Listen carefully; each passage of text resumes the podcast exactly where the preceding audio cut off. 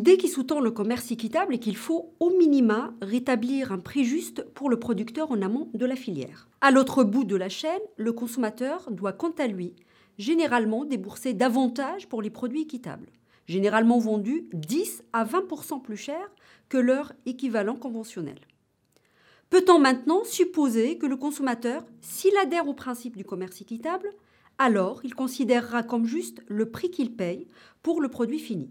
Il s'agit là d'un enjeu pour le commerce équitable, puisque dans plusieurs enquêtes auprès des consommateurs, le premier argument avancé pour expliquer le non-achat de produits du commerce équitable est le prix. Donc ce qui nous a intéressé dans cette recherche est d'en savoir plus sur la manière dont les consommateurs perçoivent le prix des produits du commerce équitable, notamment au regard du critère de justice. La littérature sur le sujet est insuffisante, puisque les travaux qui se sont particulièrement intéressés à la justice dans la relation d'échange entre partenaires du commerce équitable ont surtout étudié la question de la rémunération des producteurs. Nos réflexions ont été alors organisées autour de la question suivante.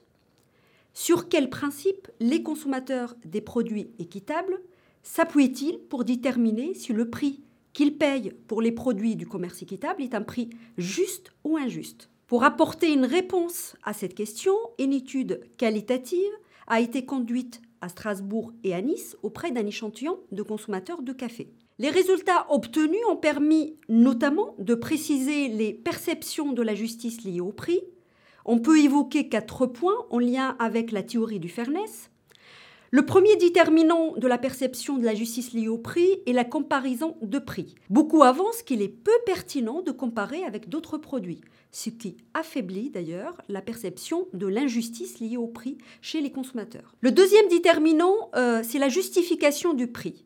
Là, on a un élément important, voire même fondamental, dans la perception de la justice liée au prix. Le troisième déterminant de la perception liée à l'injustice liée au prix est l'analyse des coûts et des profits. Le commerce équitable a été associé à une politique de prix qui permet de rétablir l'équilibre des pouvoirs entre les différents acteurs de la filière et de mieux distribuer les marges. Dans ce cadre, les consommateurs estiment important, par exemple, de réduire le nombre d'intermédiaires.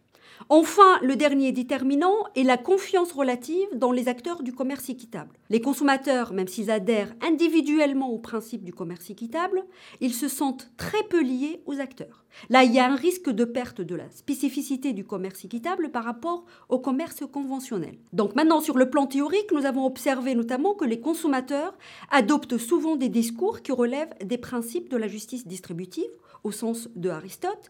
Reprenant les principes du commerce équitable à leur compte, ils se considèrent souvent explicitement comme constituant le maillon final d'une filière sur laquelle ils portent un jugement en termes de répartition des marges. Cette analyse de la façon dont les bénéfices et les coûts sont partagés entre deux parties est conforme au principe de la théorie de la justice distributive ou encore à la théorie de l'équité.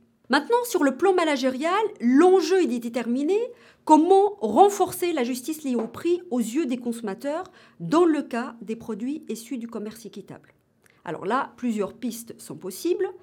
D'abord, renforcer la spécificité des produits équitables à travers une stratégie d'implantation adéquate. Le jugement du prix des produits équitables comme juste est lié en partie au fait que les consommateurs comparent peu les prix des produits équitables avec les prix des produits conventionnels.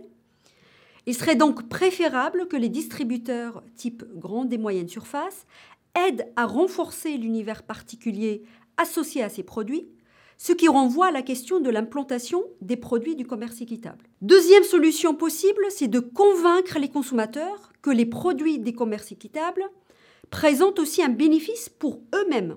Les consommateurs sont prêts à payer un supplément de prix pour un produit équitable, à condition que celui-ci réponde à leurs attentes en termes de qualité intrinsèque.